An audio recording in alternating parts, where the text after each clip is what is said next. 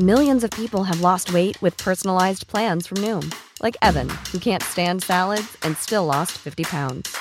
Salads, generally, for most people, are the easy button, right? For me, that wasn't an option. I never really was a salad guy. That's just not who I am. But Noom worked for me. Get your personalized plan today at Noom.com. Real Noom user compensated to provide their story. In four weeks, the typical Noom user can expect to lose one to two pounds per week. Individual results may vary.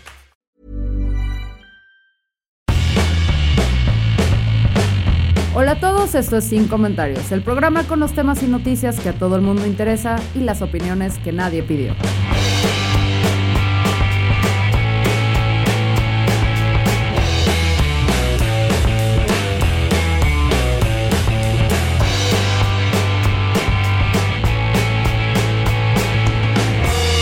López Obrador haciendo lo que mejor sabe hacer, darnos motivos para ponernos histéricos. Ahora impulsando una reforma legal para que el dinero de cuentas bancarias abandonados, abandonadas pueda ser destinado a instituciones de seguridad pública.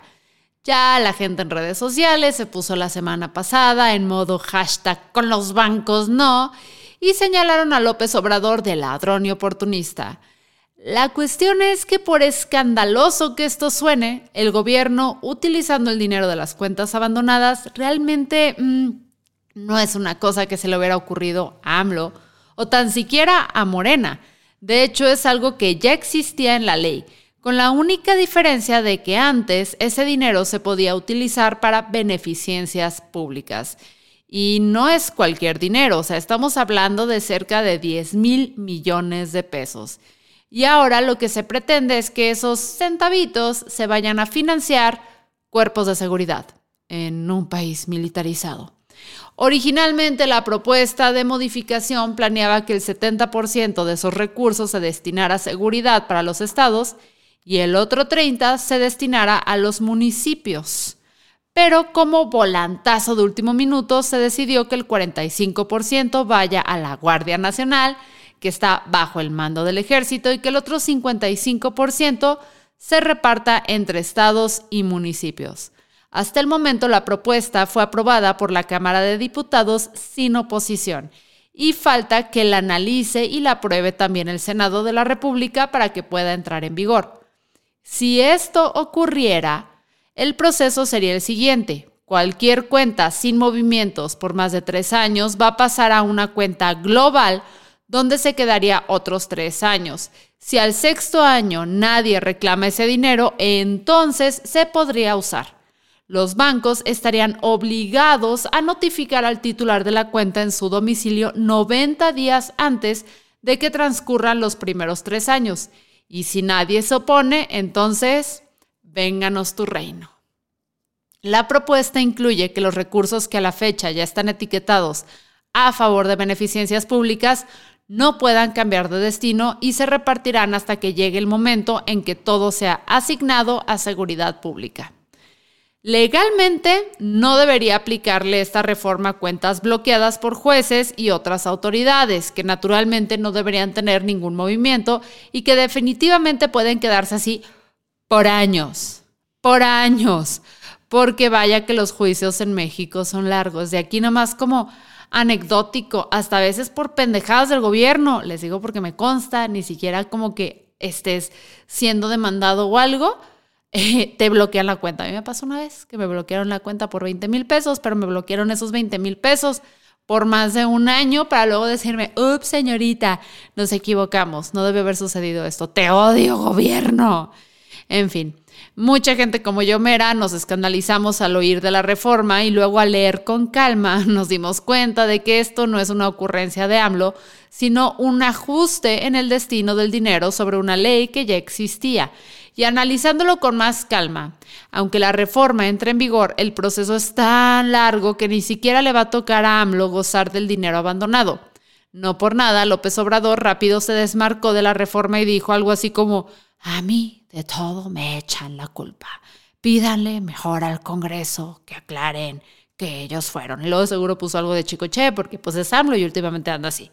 Y ojo, el hecho de que, esto de que esto sea una disposición que ya existía desde antes no quiere decir que sea del todo legal, pero al menos en este caso, si le quitan a Morena el estigma de que son ellos los creadores de todo lo malo en el mundo, pero los deja en posición de darle continuidad, eh, el debate sobre qué tan turbio es que el gobierno se pueda quedar con estos dineros abandonados sin juicio de por medio y con una notificación pinchurrienta es materia pues de otro episodio. Odio tener que defender a Morena, dejen de hacerme esto. Por lo que sí está súper, o sí, lo que yo encuentro súper escabroso es pensar como que el hecho de la seguridad en México esté tan pero tan mal que Morena y AMLO estén viendo o sea, por un lado, que es el partido de la gente, de la beneficencia, de ayudar a las personas que viven en la pobreza, que le estén apostando más a las armas, a la parte bélica, sí me llama la atención. Este, y creo que también habla de lo mal que ven el panorama a futuro, porque esto es algo que, repito, va a tomar efecto como que dentro de seis años, ¿no? Entonces, ah, eso me deja mala espina por ese lado. Por el otro lado, también me doy cuenta de lo maniqueísta que son los medios de comunicación y lo preocupante que es intentar ser un ciudadano informado en México actualmente, porque si bien eh, mi odio hacia los partidos políticos y los políticos, lo he repetido muchas veces, es democrático, les desprecio a todos, sí te pintan a veces la información de tal manera que te vas con la finta, ¿no? Maldito AMLO, ¿cómo está haciendo eso? Y los mismos medios ocultan ahí en sus notas muy por abajito que esto es algo que ya sucedía, nada más está reasignando el presupuesto con este afán de pintar un AMLO peor de lo que es, que ya es bastante malo. Francamente, no, no siento que necesite decoración. Siento que necesitamos como medios de comunicación ser más honestos y respetar más a las personas que nos escuchan, a nuestras audiencias presentar la información y que ellos puedan escalar qué tan bueno o malo es algo, ¿no? Porque creo que la nota se fue a, ah, se van a quedar con el dinero, es lo que yo percibo en redes sociales, la discusión fue, se van a quedar con el dinero, malditas ratas, cuando creo que la discusión debería ser, como país, ¿por qué le estamos apostando a parchar un problema? O sea, ya cuando algo sucedió que por eso le estamos militarizando el país, por eso el tema de seguridad, que es ok, ya que tronó, ¿cómo lo controlamos? En vez de evitar que esta bomba truene, porque en muchas ocasiones, eh, y no voy a decir todas porque también sería eh, problemático mi parte, pero muchas veces la parte de la violencia, del crimen, de todo eso, tiene algo más allá, tiene un fondo todavía más intenso que tiene que ver con eh, la pobreza, la falta de oportunidades, la falta de educación, de nutrición, etc. Entonces, sí me llama la atención que nuestros partidos políticos le estén apostando más a parchar la situación, a, como podríamos decir, a curar este, el país ya que, ya que se enfermó, amputar la pierna, en vez de evitar que eso suceda. Y lamentablemente esa discusión no llegó a ese nivel porque todos estábamos discutiendo algo que lleva años sucediendo, que es que las cuentas en México, cuando las dejas usar tres años, pueden pasar a uso de gobierno. En fin, si ustedes no lo sabían, además de sin comentarios, tengo un segundo podcast que se llama Ya es lunes, a diferencia de sin comentarios, donde se trata de mí, mi opinión, yo, yo, yo, yo, yo, yo, yo.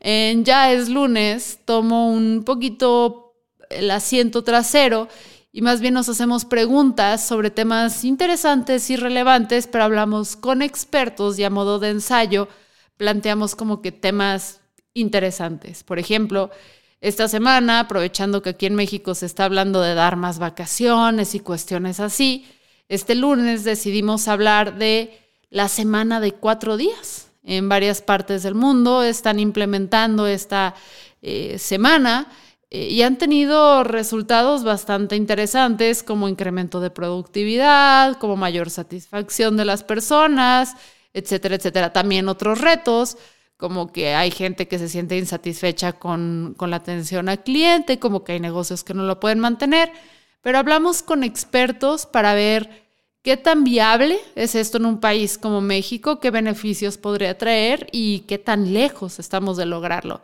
Entonces chequen, ya es lunes, lo publicamos cada 15 días, también está en Spotify, en todos lados, la carátula es azul, es fácil de identificar. Y nada, yo fui Fernanda Dudet. Esto es sin comentarios y no dejen que los medios, yo incluida, les vean la cara de pena.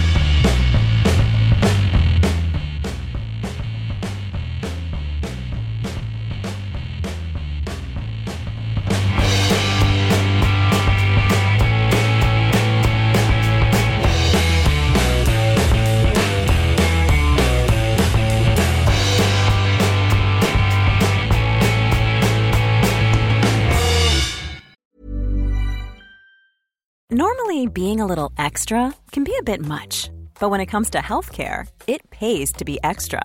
And United Healthcare makes it easy with Health Protector Guard fixed indemnity insurance plans. Underwritten by Golden Rule Insurance Company, they supplement your primary plan, helping you manage out of pocket costs without the usual requirements and restrictions like deductibles and enrollment periods. So when it comes to covering your medical bills, you can feel good about being a little extra. Visit uh1.com to find the Health Protector Guard plan for you.